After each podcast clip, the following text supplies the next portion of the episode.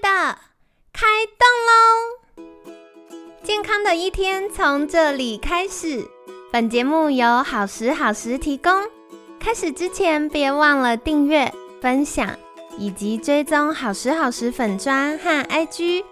若想帮助心爱的人变健康，也欢迎一起加入健康管理师证照班的行列。有想听的主题或推荐的来宾，也欢迎来信许愿哟。让凯西陪你一起吃早餐，聊健康。嗨，欢迎来到凯西陪你吃早餐，我是你的健康管理师凯西。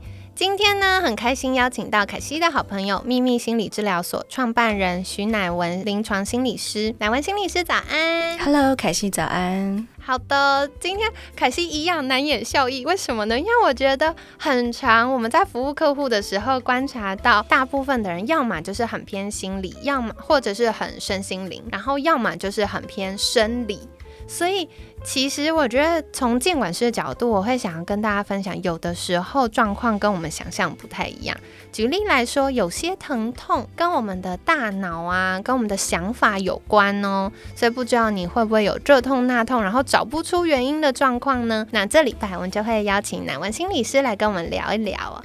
那在节目一开始，是不是可以邀请南文心理师跟大家打个招呼，然后简单自我介绍一下呢？大家好，我是徐乃文心理师，呃，我的专长。呢是创伤治疗、EMDR 治疗，然后心因性的疑难杂症，还有慢性疼痛的心理治疗处理。哦，可惜刚听到一个很像咒语的东西，请问什么是 EMDR 治疗？呃，EMDR 治疗它的全名叫做 Eye Movement Desensitization and Reprocessing。那台湾的这个呃 EMDR 学会把它翻成是眼动减敏。历程更新治疗，听完还是听不懂吧？翻译成中文的咒语。好，让我用白话来翻译给你听。呃，EMDR 治疗它其实在处理记忆啊，处理记忆所带给你现在的这些不好的影响，或是影响你适应的这个部分，所以它会有。嗯，我们刚刚讲减敏跟历程更新嘛，对。那减敏的部分就是你可以把它想象成，哦，上礼拜呃，我跟凯西吃饭，对。然后他很讨厌，对。然后我们去吃了南京东路的麦当劳，对。OK，所以这礼拜我进到南南京东路的麦当劳以后，我就是不爽，对。对，我就想到上礼拜凯西跟我吃饭，我就很讨厌，然后所以我就今天就觉得心情很差，然后我就不想吃了，我就整天都不想吃饭。对。OK，所以这个就是上礼拜凯西跟我吃南京东路麦当劳这段经验，这个记忆啊，他。让我觉得很烦，对但是呢，他因为我进了一样的麦当劳，所以他勾起了我上个礼拜这个记忆，带来对现在这个当下的影响。因为现在凯西不在嘛，对呀，对。那我做的事情就是，OK，好，现在请你想着上礼拜这件事情哦，告诉我，当你想到这件事情的时候，你怎么看你自己？你对你自己有什么样的想法？那这个想法带给你什么样的感觉？对啊，不管是情绪上的感觉，或者是你身体上对这件事情有没有什么反应？对啊，然后叫你想的这个，然后我可能会给你一些刺激，那这个刺激会去让你的大脑开始做一些事情啊，然后它开始帮你重新的去，有点像是叫出这个记忆，然后让它啊重新再一次的被处理以后，再被好好的储存起来。对，那这个过程它就会让你想到这件事情的时候不再困扰。嗯。以及你可能可以用一个正面更好的心态去面对这件事情。嗯，很棒哎。对，所以因为这样，它是做专门作用在这个记忆上面的处理，所以它其实是呃美国心理学会 APA 或者是呃国际创伤学会呃第一线被推荐来做创伤治疗的一个心理治疗取向。原来如此，我觉得这很棒，因为可能大家在成长过程当中求学，甚至。在职场的时候，难免会有一些事情没有那么顺遂，或者是有一些经历，对我们当下可能其实，呃，发生这件事的人可能觉得没有什么，甚至忘记。可对我们来说，这件事念念不忘。然后，甚至是有可能我们根本已经忘记那个事件发生什么事。可是，只要比如说像刚刚乃文心理师提到的，只要讲到南京东路麦当劳，我就会有想生气的感觉。但我根本不知道为什么，就麦当劳好好的，对不对？好，但是如果透过这个呃心理师的协助，我们可以透过 EMDR 治疗找到那个原因，或者是改善那个情绪连接的方式的话，那它就有机会让我们可以不要再这么容易被这个点触发。对，没错。而且，如果当今天我们的主题是呃，心性疼痛，对，呃，慢性疼痛这一类的主题的时候，从主题来看，你就知道它不单纯是我们身体结构或是组织呃受伤或是有问题，对。但是它同时包含了一个是我的身体的感觉，对。但是另外一个是好像跟我心理状态有关系，没错。那我刚刚讲这个跟凯西吃早餐啊，或者吃麦当劳很讨厌的。这个例子，我是不是在那个问题后面说？所以你想到这个事情，你有什么感觉？对，啊，那一个可能是在问你情绪的感觉，但是一个是在问你，那你身体现在感受到什么？哦，你在你的身体哪边感受到这件事情？所以换句话说，我非常常使用 EMDR 拿来作为呃这个疼痛处理的一一环。对对，因为它这个是一个很重要的一个记忆的元素，就是它包含了这个体感的部分。那 EMDR 也算是在在当代，现在目前呃比较从实证观点去看的心理治疗取向里面，唯一一个提及关于体感部分的这个心理治疗。哇，好棒哦！对，因为凯西在过去节目当中常常会分享到，其实有的时候，嗯，可能我们有一些民众比较难观察到自己的情绪，或比较难观察到自己的压力。通常会来找监管师，甚至找医疗人员协助，都是因为身体不舒服。但如果透过心理师的协助，可以把这些讯号连接在一起的话，未来就可以及早发现哦，原来我们有这些情绪，或者是呃，从压力面我们有这些状况是需要被关注跟照顾的，好有趣。然后另外，凯西也听到一个好好玩的事情，请问什么是心因性的疑难杂症？常常对，我想说，很好奇的是，从乃文心理师的经验，比较常关注到的，可能大概有哪些？是不是可以简单举例呢？心因性疑难杂症，真的就是各种 想到的疑难杂症，各种，包括手指头容易痛啊，真的，或者是嗯，比如说他会跟我讲说，孩子闻到怪味道。哦，对，嗯，然后或者是呃肠燥症啊，对对，然后胃痛，小朋友要上幼稚园的时候容易肚子痛，应该也肚子痛，对，然后其实很常见的，呃，有一些症状，如果今天被提及，我通常会呃需要去排除呃这个有没有一些心性的因素，常见的有呃某一些的疼痛类型啊，比如说慢性疼痛里面，如果你今天是头痛。对啊，然后不管是张力型头痛或者是偏头痛，其实它都跟呃压力都很有关系。嗯，然后还有常见的是胃痛、消化道的问题。对对，然后如果是身体部位，是我们会想说，我们是不是要去做物理治疗、做复健的那些部分？常常看到的会是呃颞颌关节，然后上背、肩颈。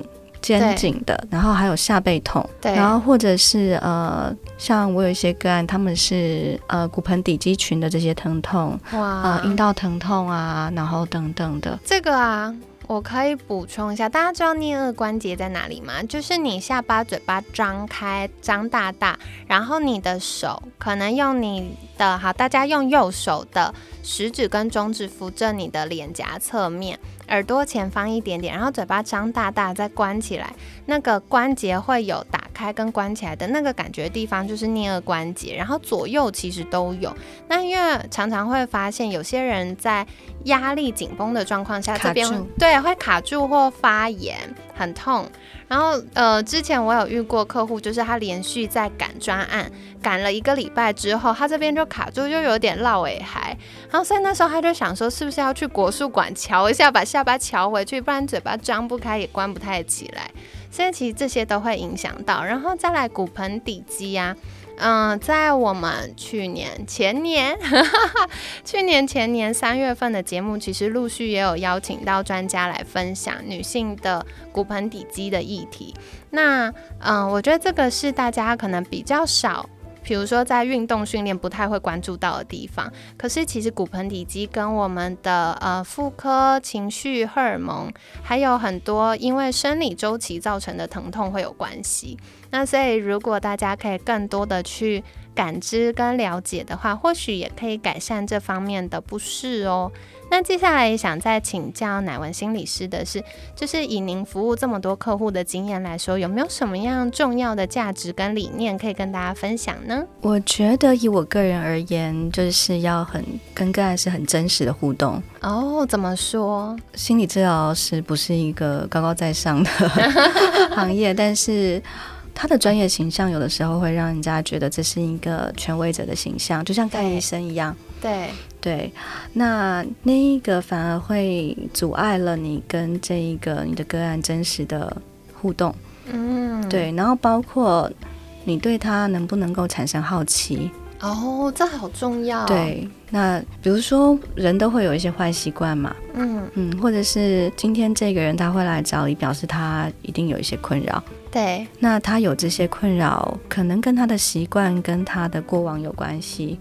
然后你听到，你可能，嗯，我刚出道的时候我也会啊，就是会觉得好像有评价，就是啊，这样当然会这样啊，啊，你你都你就这样这样这样不行啊，难怪你就这样啊。可是后来。随着我的学习啦，我觉得随着学习，然后随着经验，因为你知道那样帮不了个案，没错。然后帮不了个案，其实我也失败。我我我书念的再好，我再聪明，我再有才华都没有用，你就是失败，因为这个人你帮不了他。嗯，对，所以随着学习，然后随着经验，我觉得这一个我职业的这个过程，让我学会一件事情，或者是说，慢慢的那个好像也不是学会，但是那是一个，哎，我开始对很多现象很好奇。对，比如说这个人他这么讨厌，或者他为什么有这些坏习惯，可是。我就好奇，难道他自己不知道这样不好吗？哦，有趣的是，大大部分的人哦，九成九以上的人都知道他这样子可能会对他自己造成一个负向的影响。对，但他仍然这么做了，所以你不觉得奇怪吗？真的哎，因为像我们在服务客户，常常就是说啊，你都头痛，然后早上爬不起来。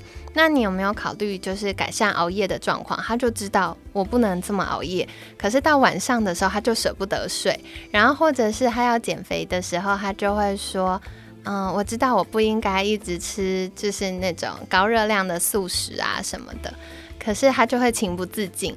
所以其实就像刚刚乃文心理师提到的。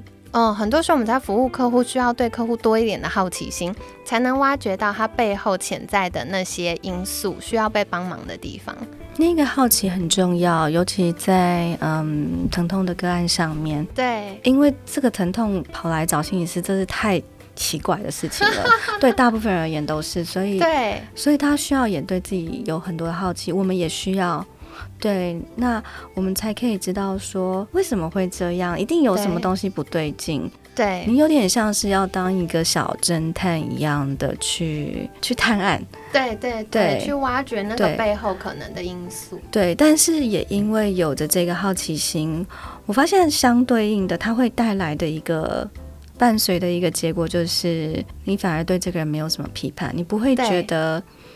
这个人在无病呻吟，或者是你不会觉得这个人很可恶啊？什么可怜之人必有可恨之处？对，然后所以你就告诉他可恨。我觉得现在很多人其实，在呃求医就诊，然后一直不断的在换医生，然后到处看没有好的原因，是因为好多的专业人员也让也让他们觉得说，对你就是因为可恨，所以你才可怜，所以你回去看看你有多可恨。他如果可以。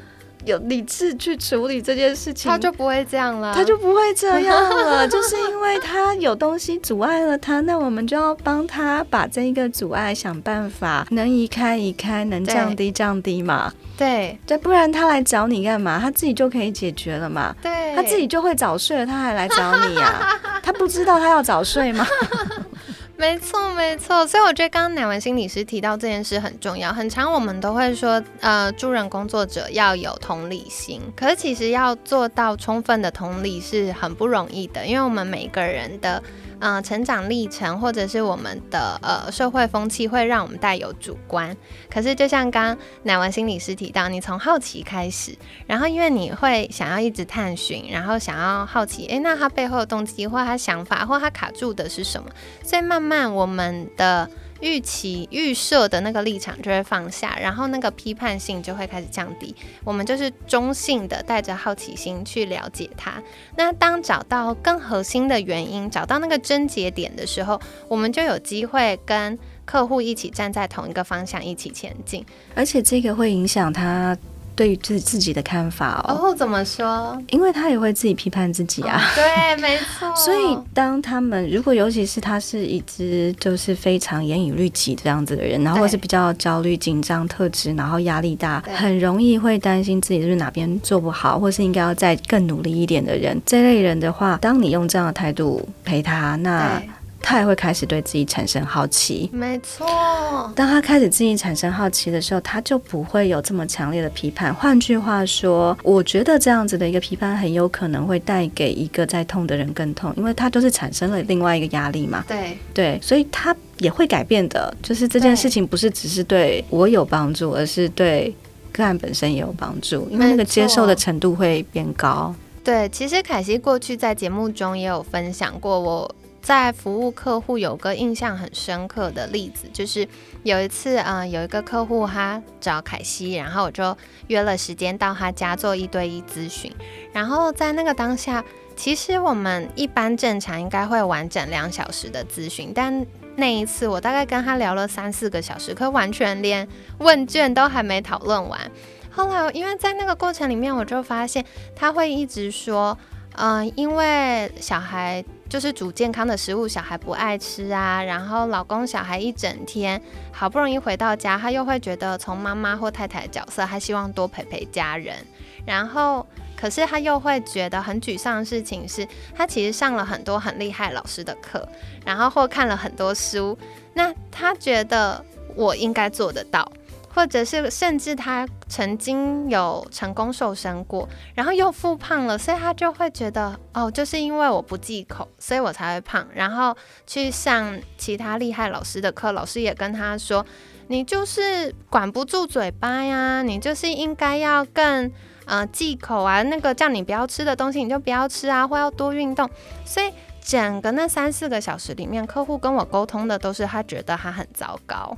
嗯，你要告诉他，你好幸福胖哦，你的胖其实是幸福，除了你觉得你应该要瘦这件事不好以外，其实你很幸福。对。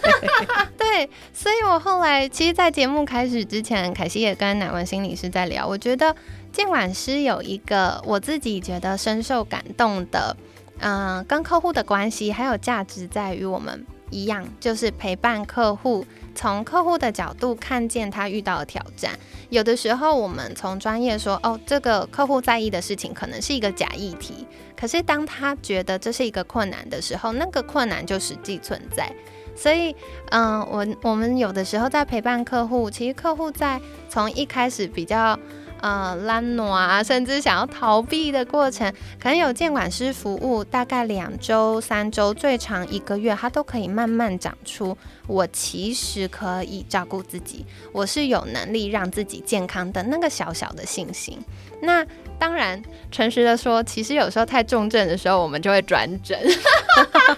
可是我觉得这就是监管师很棒的地方，就是我们有很多的靠山，有很多的医疗伙伴可以帮助我们。那刚刚乃文心理师提到，我就发现，其实从心理师的角度也是，心理师不是一个高高在上、很专业的角色。然后可能我们个案在讲什么事情的时候，心理师就说：“哎，你这个想法不对。”不是这样的，是我们会更多去了解为什么会卡住呢？那他需要的真正的是什么？然后陪伴大家。我跟你讲，你这样一讲，忽然想到，就是早期哦，对那个心理师的那个形象啊，在呃弗洛伊德那个时代，或者甚至到现在。某一些流派的那个治疗取向，哦，他们真的蛮酷的。他们不会跟你讲说，哦，你现在的认知是什么？他们不会这样子。他们会进去以后，治疗师坐在这个房间最远的那个角落。哦，然后呢，他不会正眼看你的。哦，个案呢是看向墙壁啊。我们有一个古典的这个叫做，你要看墙壁，看白的。对，因为这样可以产生自由联想。啊，治疗师不怎么说话的啊，然后他就让你自己，你从进来开始就坐在那边，然后就自己说，自己自言自语，然后好有趣哦。对，然后自言自语看着墙壁，那可能过一阵子以后，教老师会出来诠释一下，诠释一下说他刚刚听到什么，你应该怎么样？对对，不然的话你就是自言自语。然后，然后我有个人就是很紧张哦，他就是想说，嗯，我这样进来坐在这边，所以我应该要很尴尬，我应该跟你打招呼吗？或者你怎么不跟我打招呼呢？然后，所以我应该要说什么啊？对啊，然后所以就说，就问这个郑老师说，哎，那那那我要说什么呢？然后或者是，嗯，那你怎么不问我问题？我应该要怎么开始或什么？对对，郑老师就说，你怎么会想问这个问题？这是蛮常见的问题。对，然后他忽然觉得好干哦。对对，所以他就随便想说，哈，这样子哦，那这样我是不是应该要跟他闲聊一下？对，反正我也不知道我要说什么。他就把来的路上说他看到什么，所以他就说，哎，所以你们这边都怎么样嘛？这样，赵老师说，哦。那这让你想到什么？你怎么会想这样问？所以有可能，真的，其实做治疗对大部分的的的人来讲，其实这是一件很神秘，而且而且其实好像很紧张的事，因为你不知道会发生什么事啊！你要怎么开始？你到底要去干嘛？你要说什么？对，哎，讲到这个啊，凯西真的在节目上呼吁很多次，然后趁着这机会，我还是想要跟大家分享，我很鼓励大家趁心情好。有体力，然后有时间的时候去多多尝试，因为心理学有很多不同的学派，然后每一位心理师的特质，或者是做啊服务客户这个过程的风格都不太一样，然后所以大家一定是要趁自己心情好、有余裕，先去找到一个趁心情好。因为我后来发现呢，因为凯西过去有很长时间在企业服务，我们在企业就是。演讲或者是跟客户互动的时候，常常会发现，其实很多人已经有轻微的忧郁症或者是忧郁情绪，但是自己没有发现，因为不止自己这样，可能办公室整个的同事都长这样，所以大家就会觉得啊，因为年纪到啦，因为最近在赶专案呐，啊，因为嗯睡不好啊，所以我情绪低落，所以我觉得烦。然后因为嗯小孩在叛逆期呀，或最近要考试啦，所以我会容易想发脾气。大家会有一个自己的解释，可是从监管师的角度，我们就会开始观察客户他为什么会有这个情绪。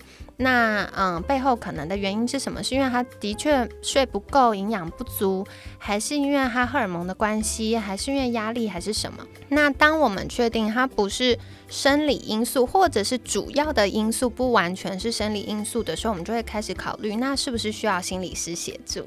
对，所以很多时候大家是到了嗯已经有忧郁情绪的时候，或很低落的时候。真正需要被帮忙，心理师要介入来帮忙的时候，大家已经没有那个力气去尝试一个新的心理师了。对，所以我觉得心理师这件事，我还是要大力强调一下。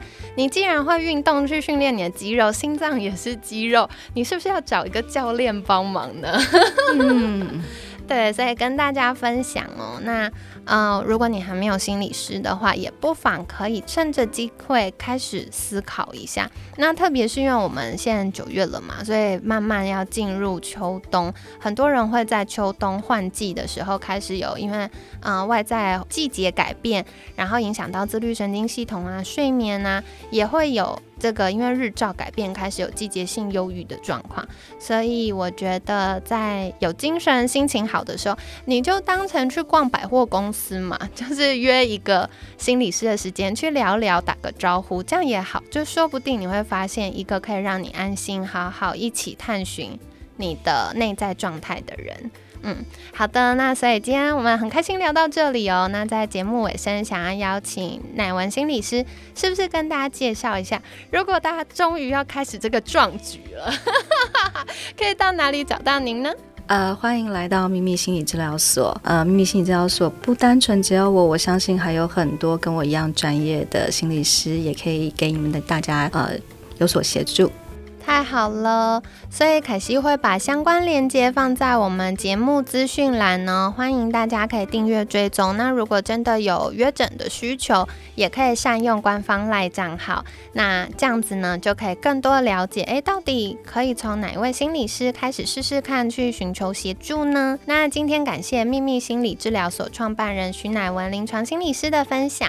每天十分钟，健康好轻松。凯西陪你吃早餐，我们下次见，拜拜。谢谢，谢谢凯西。